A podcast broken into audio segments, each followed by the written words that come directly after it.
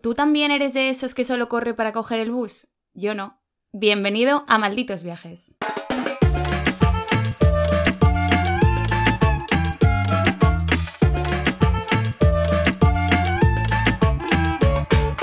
Hola a todos y a todas y bienvenidos una semana más a esta nuestra humilde morada, Malditos Viajes. Al habla Gerald y tengo a mi lado, como siempre, a mi queridísima Eva. Hola Eva, ¿qué tal estás? Bienvenida a mi programa.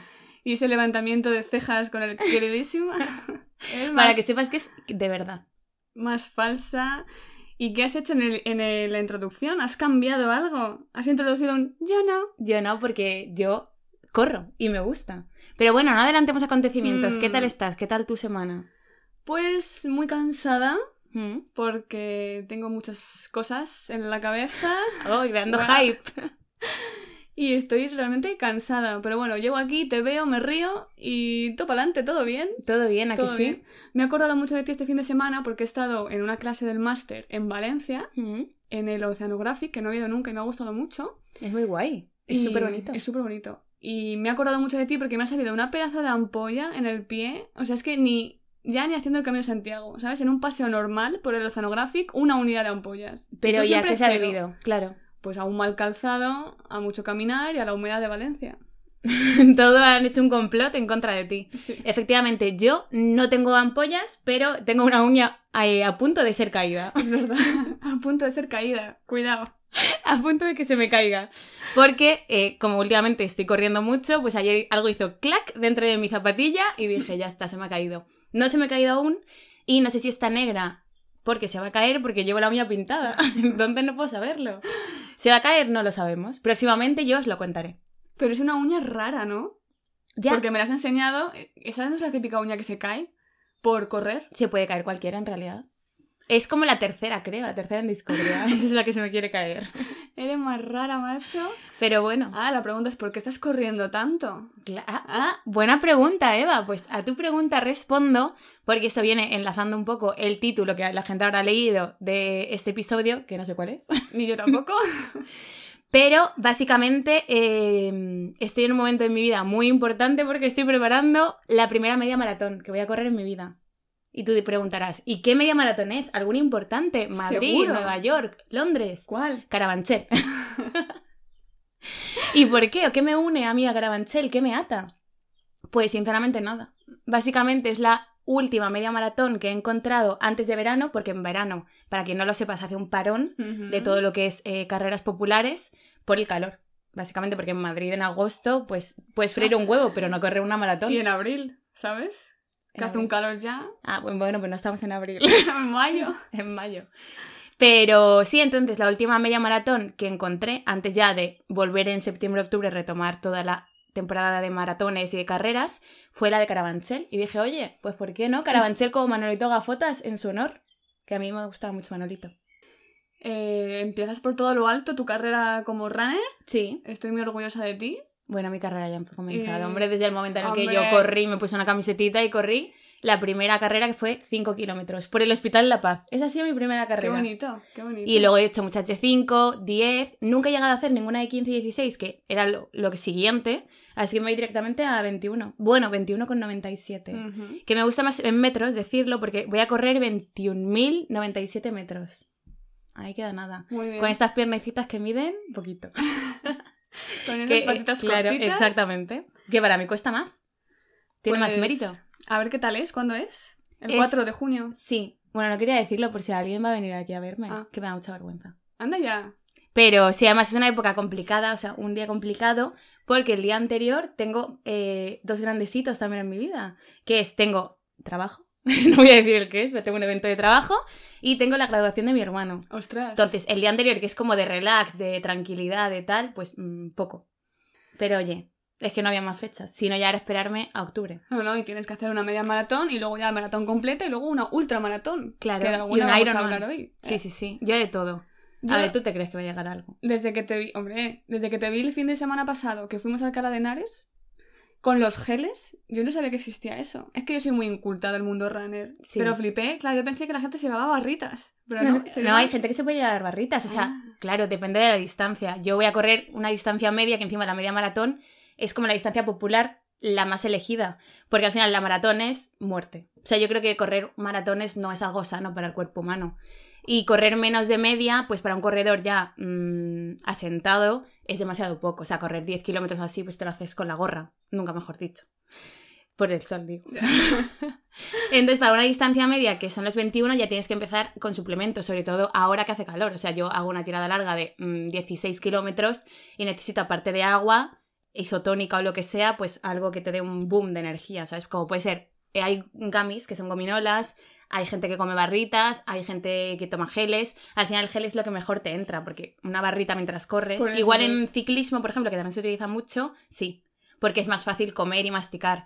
Pero mientras corres, además te puede sentar raro al estómago, es complicado.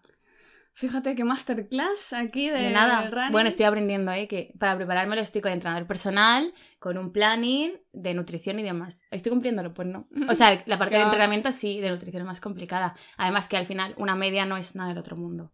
Yo creo que si alguien se lo propone, cualquiera puede correr una media. La maratón dicen que también cualquiera puede correrla, pero uff, igual puede llegar muerto.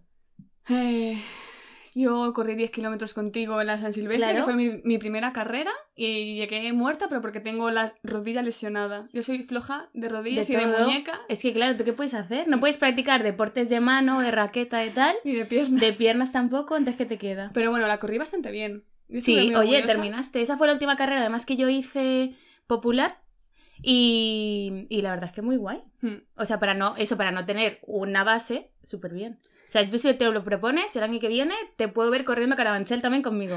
Bueno, yo igual aspiro a un poco más y me voy a la Transvulcania, que de hecho es un poco el motivo por el que hemos empezado este episodio de, oye, un momento, si Tierra se está entrenando para una media maratón y justo el fin de semana pasado eh, se hizo la Transvulcania en La Palma, que es donde yo trabajo, pues oye, un episodio hablando de carreras por el mundo es muy guay poder viajar uniendo a quien le guste. A quien le guste que yo veo que tú no. El deporte y... También te digo, yo nunca he viajado corriendo. O sea, me refiero... Bueno, he viajado de aquí a la casa de campo corriendo, pero eh, nunca he hecho una carrera fuera de mi país, de eh, fuera de Madrid, nunca he hecho carreras. Pues es que mm, es como guay, ¿no? Poder pensar, tipo, maratón de París, que es famoso, bueno, o el de Nueva York, ya es otro nivel. Te organizas, vas, disfrutas del viaje. O sea, yo tengo un amigo ahora mismo en La Palma que ha ido como solamente a correr. ¿Eh? Y luego ya pues está quedando visitando la isla y todo eso. Bueno, pero cuéntame entonces más sobre la Transvulcania. Porque yo esa la había escuchado porque tú me la contaste. Pero pues me parece bastante... Es que todas las que se hacen en la isla al final son raras. Es una de las carreras más más famosas del mundo tampoco, pero es bastante famosa, yo no lo sabía, claro, yo flipé cuando llegué allí, porque lo que me llama la atención es, es el desnivel. Hmm. Al final empiezas en la punta sur de la isla, en Fuencaliente, y te haces toda la ruta del bastón, 72 kilómetros corriendo. Esa es la ultramaratón. Luego hay pues también maratón y media maratón. Y, el problema es el, desnivel acumulado. Y el calor, la humedad, que al final eso, el problema es que te deshidrata totalmente. Esa gente sí que necesita geles y bebida isotónica. Y los cambios de temperatura y, y, la altura, que al final la isla es muy alta, tiene microclimas, entonces, o sea, yo me volvería loca completamente. O sea, por ejemplo, el, desnivel de la de 72 kilómetros es positivo de 4.600 metros, porque partes a cota cero, ¿no? Mm. Subes y luego hay que volverlo a bajar. O sea, me parece una locura. Em, o sea, la planimetría tiene que ser una locura, efectivamente. ¿Y sabes cuál es el récord? ¿De cuánto lo han hecho? Sí. 72 kilómetros, me has dicho. Sí. 6 horas. Casi, un poquito más. Más de 6 horas. 6.52 es el récord. ¿Y de quién es? ¿Lo sabemos? ¿De dónde era? Al menos. El récord lo tenía Kilian Jornet, como no, mm. eh, y luego el año, al año siguiente, 2016, le adelantó por dos minutos Luis Alberto Hernando. ¿Y dónde es Luis Alberto? Pues supongo que Luis Alberto será español con ese nombre, ¿no? No lo sé. Pero canario puede ser. Pues es que, es súper complicado. No lo sé. Sé que este fin de semana, la de 2023, la ha ganado Dakota Jones, un estadounidense que ya ganó en 2012. Y el récord ha sido 7 horas 2 minutos. Para mujeres. Para... No, Dakota es hombre. Joven, sí que Dakota es nombre de mujer. Ya. Bueno, no, igual en Estados Unidos es eh, unisex. Mujeres ha ganado una italiana que se llama Martina Balmasoy, que 9 eh, horas.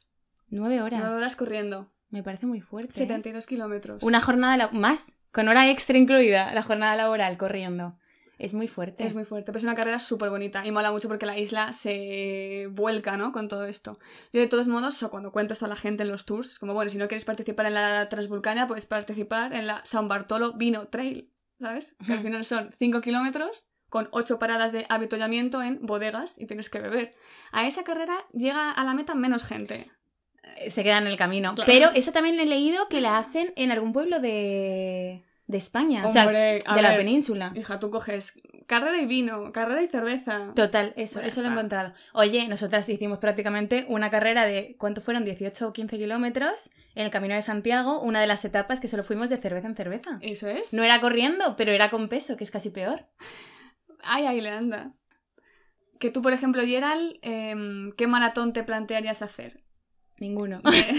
De- Del mundo. ¿Cómo que ninguno? Hombre, es que son palabras mayores. Mira, el otro día, porque hace nada, bueno, para quien no lo sepa, no sabemos cuándo estamos grabando, pero hace un par de semanas fue la maratón de Madrid, ¿vale? Que es la eh, rock and roll, que es como la más oficial de, de la ciudad. Y eh, vi como un montón de vídeos, un montón de gente que la había corrido. Hace nada también fue la de Londres. Y leí una cosa súper bonita, que es que menos del 1% de la población mundial ha conseguido terminar una maratón. Hostia. O sea, planteate lo que es verdad que luego lo piensas y es mucha gente, pero ser menos de ese 1% es muy fuerte. Es ser único casi. Entonces, no lo sé, o sea, yo sí que mi sueño es correr una maratón, podría ser de aquí a unos años, pero no me gustaría, por ejemplo, hacer las típicas Six Major que hace la gente, pues que es para las seis maratones más importantes del mundo para conseguir una super medalla que es gigante, que te dan por haberlas completado todas. Has dicho que no te gustaría hacer eso. No, porque yo creo que correr una maratón no es sano. Además, yo conozco gente que ha corrido maratones y lo repetirían, pero que no es, la, no es una distancia cómoda al final, ¿sabes? Una media maratón sí puede ser interesante, además, repetirla para mejorar marca y demás, pero uf, una maratón son palabras mayores. Es que estamos hablando de, en metros también, que me gusta porque parecen muchos más, 42.195 metros. 42 kilómetros. Yo. uf. Es que es muy fuerte. Y es que el récord, tú lo piensas, antes nos has estado hablando de la Transvulcania y de, de en cuanto la corren de 9 horas, y es que el récord de una maratón eh, fue en Berlín por Eliud Kipchoge, obviamente, y han sido 2 horas y un minuto. Dos horas. Dos horas. En Berlín, que es verdad que dentro de la Six Major, que para quien no lo sepa son las seis maratones más importantes del mundo, Berlín es la más plana. Entonces es como la más fácil de batir récord. Pero dos horas es una locura. Y tú te preguntarás, y si no te preguntas yo te lo cuento, ¿por qué son 42.000 metros? Muy buena pregunta, pues no. Ah, bueno, sí que lo sé. Lo sabes, pero Sí. ¿cuál sabes? Ah, Es que hay dos, o sea, hay dos versiones. hay una que es la leyenda de por qué se eligió esa distancia y luego otra por qué se eligieron esos 42.195. Ah, eh, yo creo que es por la maratón clásica, ¿no? La de Atenas. La de. El mensajero Filipides. Claro, pero es una leyenda. La de. Filipides que iba a... O sea, lo que quería él era llegar a Atenas para anunciar la victoria del ejército griego sobre las, las tropas persas. Básicamente hizo esos 40, 42 kilómetros y ¡pum! murió. Anunció, ¿no? Que habían ganado Anunció la batalla y, murió. Y cayó con el pajarito. Que esto, inciso, la gente la hace. O sea, me parece como muy bonita hacerse esa maratón porque se La sigue haciendo. Sí, y es como la original, ¿no? Pero es feísima. Pero... Porque no cruza Atenas al final. O sea, lo bonito de una maratón al final es que sea por el centro de la ciudad, por los lugares emblemáticos y más en Atenas que hemos estado, que es precioso. Hmm. Pero esta, la maratón de Atenas no es tan guay. Por eso no está entre las Six Major. Que Ah, las seis más importantes son Tokio, Boston, que fue eh, la primera, la más antigua del mundo, después de Atenas, Londres, Berlín, Chicago y Nueva York. Como vemos, tres en Estados Unidos. Que mueve el mundo. Esta lista la habrán hecho seguro los americanos, como no. Han salvado el mundo y han corrido la... Exactamente. Que un momento que no has contado por qué la de... mm, Ah, eso y los 42.000 Hombre. metros. Pues esa distancia se estableció en las Olimpiadas de Londres del año 1908 y fue porque era justo la distancia exacta entre el Estadio Olímpico de Londres y el Castillo de Windsor. Entonces, esa fue la distancia que se estableció y desde entonces todo el mundo corre esa distancia, es 42.000 eh, metros. ¿Qué te parece? Pues... ¿Tú correrías una maratón? No, porque me dejo la rodilla ahí, pero una media maratón sí. Eh, y ya, hasta ahí. Porque luego las ultramaratones, porque he flipado es buscando locura. información que hay, hay carreras que son de 6-7 días que tienes que ir parando a dormir. Claro, es un poco como la vuelta ciclista al final. Pero eso, sí, pero es que no sé. Es que es muy fuerte. Ya luego hay gente que hace cosas como súper extrañas. Pues ya que sé, la carrera de Las Vegas, que es en desierto, a temperaturas, vamos, increíbles. Mira, justo una que he encontrado es la Extreme Winter Ultramaratón, que es la Mm. carrera más fría y dura del mundo, dicen. Son 193 kilómetros, cruzas el círculo polar ártico, o sea, estás por encima y los últimos kilómetros es sobre hielo y tienes tú que llevar tu propio trineo cargando toda la comida y lo que. porque apenas hay puntos de avituallamiento. Y dices, ¿qué necesidad? Ya, o sea, ¿qué necesidad eso de un Ironman? De... Es que incluso un triatlón ya me parece una locura. Sí. O sea, al final todo lo que conlleve mm, llevar un poco tu cuerpo al extremo. O mira, otra, otra que tengo aquí, la maratón de sables, el maratón de las arenas en Marruecos, Mm, que lo mismo, son 240 kilómetros a través de dunas. Una locura. Hombre, que es bonito, es una forma de viajar. Al final haces turismo. Y gratuita porque no te cuesta nada correr.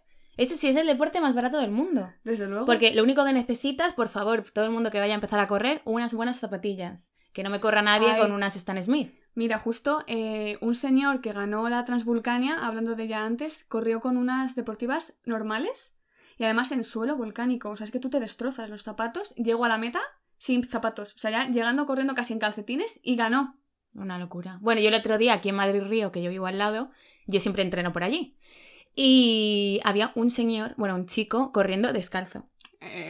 Yo digo, no sé qué, qué objetivo tendrá ese muchacho, porque luego, claro, cada uno tú ves, pues eso, tú no puedes juzgar a nadie porque corra lento, porque corra rápido, porque corra con más peso, con menos peso, porque cada uno tiene su entrenamiento.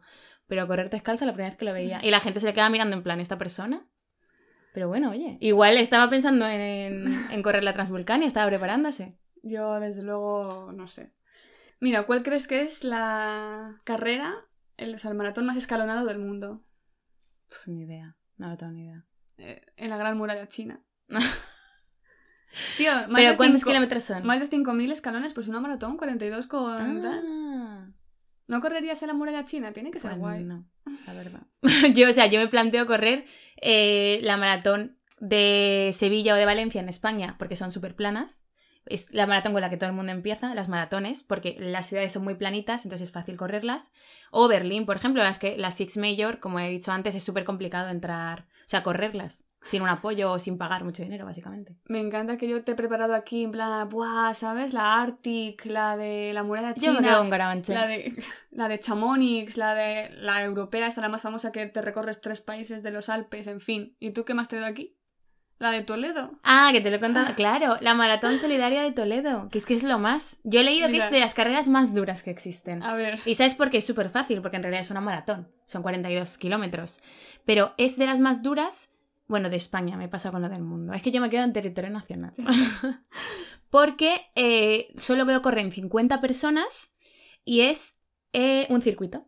Entonces son muchas vueltas en un circuito. Es decir, Ah, eres un hámster viviente. por eso, claro, por eso es de las más duras, porque al final es todo psicológico. Esa es otra cosa.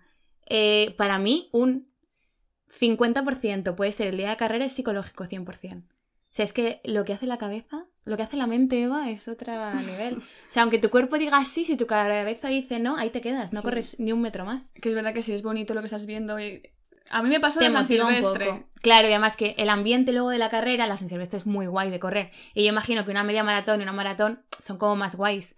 Pero claro, correr en Toledo en un circuito cerrado es 35 vueltas, pues me parece un poco... Que le den a la Arctic Stream, Winter, Marathon. Hombre, es que dime tú. Además, que es que la gente, eh, o sea, hay como personas que te van avisando cuántas te quedan, porque claro, tú llega un momento en el que pierdes la noción. Yo que entreno muchas veces en pista de atletismo, yo es que ya pierdo las vueltas, yo digo, mira, paso. Yo voy mirando tiempo porque es que si no es una locura. Ah, pues no sé, amiga. Yo, si quieres, nos preparamos para la Patagonia Run, por ejemplo, Hmm. con la excusa de cruzar el charco. Cuando superes la de Toledo, la de Carabanchel y las de Españita. Oye, por supuesto. Pero yo- es que, claro, yo sé que tú no corres mucho, porque tienes problemas, de cobardes. porque tienes diversos problemas mentales y luego todo. físicos. Pero te he traído aquí algunos puntos Mm. eh, que yo considero importantes para que te lances a correr, Venga. ¿vale? Entonces, he investigado, he leído artículos muchos y he visto que se han hecho estudios sobre correr y sobre los runners y sobre el running en general. Entonces, yo te traigo cosas, ¿vale? Te traigo datos. Yo los suelto Venga. y tú si quieres los recoges. Mira, la primera investigación que te traigo es, eh, la ha hecho la Universidad de Glasgow. ¿vale? Y ha dicho que los corredores masculinos son más propensos a tener hijas, hijas mujeres. Oh, Y esto se debe, según el estudio realizado, a que tienen una disminución de la testosterona por, como resultado de correr tantos kilómetros. Entonces, a menor testosterona, pues más probabilidad de tener hijas. mola. Así que si quieres una hija, o quien quiera una hija, Con que un runner. tienes, sí, tienes que tenerla con un runner. Efectivamente. Eso para quien quiera, tú, por si Yo quieres. quiero hija. tener. Bueno, No sé si quiero tener hijos, pero si tengo hijos quiero que sea una hija. Pues tiene que ser runner, él. venga, va. Luego, segundo estudio, según la Universidad de Arkansas. Todo esto está súper eh, estudiado, me refiero a que esto no lo voy lanzando yo en plan Universidad de Massachusetts, no, Ya, esto ya, está ya. en libros. En Google. ¿Vale? Efectivamente. Entonces, según la Universidad de Arkansas, esta universidad examinó a 400 sujetos y determinaron que correr te hace más atractivo. Tú estás muy guapa últimamente, ¿eh? Te lo he dicho Yo antes. últimamente, después de que he corrido, que llevo corriendo como más intensamente, eh, pues sí, soy más atractiva. Pues tendré que empezar a correr Es un estudio. Otro estudio. Bueno, que no, este no he encontrado de dónde es, así que por lo que puede ser falso, pero yo confío, ¿vale? Porque estaba escrito en Google. Dice que examinaron el impacto de correr, las relaciones sexuales y los orgasmos de 78 sujetos, ¿vale? 78 corredores. Y después de eh, empezar a correr durante cuatro días todas las semanas, informaron que los orgasmos aumentaron un 26% de media. No digo nada, o sea, esto es un estudio plasmado. ¿Qué opinas? Yo opino que sí. Depende de la situación de cada uno. Pero oye, un 26% es un montón, ¿eh? Sí, sí. Y eh, es verdad que es una muestra pequeñita, son 78 corredores solo, pero bueno, yo ahí lo dejo. Y, eh, y ya está. Y luego tengo como datos curiosos para quien le interese, ¿vale? La carrera más larga del mundo. ¿Tú se la has encontrado? No. Es la carrera Self Transcendence eh, 3100 Mile Race, que se hace en Nueva York cada año y los recorredores tienen 52 días para correr 3.100 millas, que son unos 4.989 kilómetros. Ay, qué pereza. Es una locura, imagínate dos meses corriendo. Pues es lo que hace esa gente.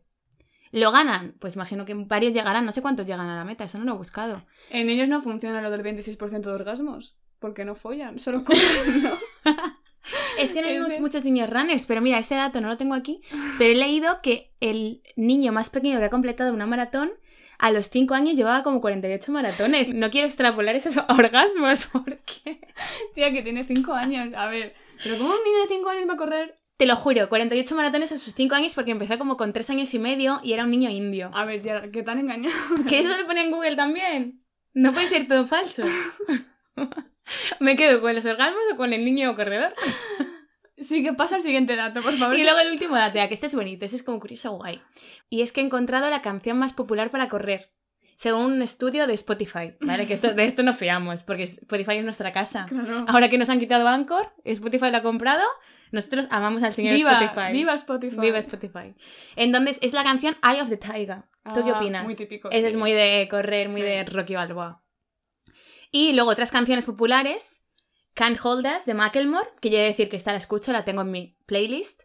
Eh, luego Lose Yourself de Eminem. Hombre, Esta no la tengo yo, pero me la, pon- me la pondré también.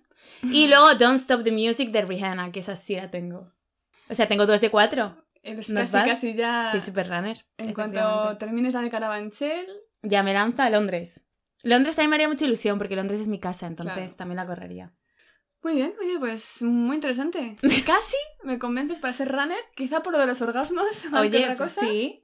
O por lo de tener hijas o lo de ser más atractiva. Es verdad, oye, Claro, es que todos son buenos. todo es bueno correr, pero igual eres muy guapo y tal, pero te destrozas Hombre, hay que saber entrenar. las articulaciones. No es solo correr, lanzarte y dar pasos, ¿sabes? Al final lleva un trabajo muy duro por detrás. Muy, mucho trabajo en gimnasio, mucho trabajo de fuerza, pliometría, estiramientos.